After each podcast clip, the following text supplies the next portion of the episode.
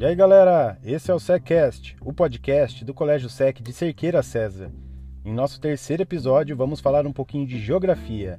Mais do que isso, iremos conversar sobre a importância e a representatividade das mulheres na ciência geográfica. Bora lá?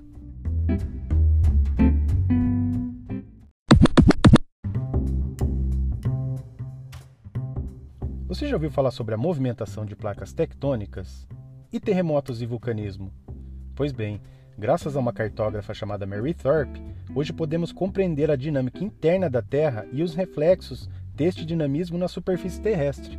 Importantíssima na atualidade, na época seus estudos foram rotulados como papo de garota. Mary Thorpe, norte-americana, foi a primeira cartógrafa a mapear o fundo do oceano em 1948 e posteriormente a criar a teoria das placas tectônicas com seu colega de trabalho Bruce Heason. Na universidade, enquanto trabalhavam juntos, Thorpe ficava no laboratório catalogando as amostras que Risen coletava. Na época, mulheres eram proibidas de realizar trabalho de campo, porque acreditava-se que elas poderiam trazer má sorte.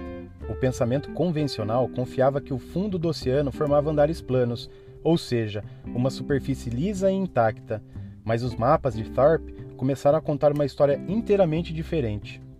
Os seus perfis revelaram a existência de um complexo relevo com vales, montanhas e cicatrizes em toda a sua superfície. À medida que expandia seus estudos, Thorpe percebeu um padrão de cicatrizes no oceano, fendas permanentes que pareciam se relacionar com epicentros de terremotos na mesma região do Atlântico. Seus mapeamentos pareciam comprovar a teoria de que a Terra era mesmo formada por um único continente. A confirmação, no entanto, provocou a suspeita do seu colega que chamou seus estudos de papo de garota.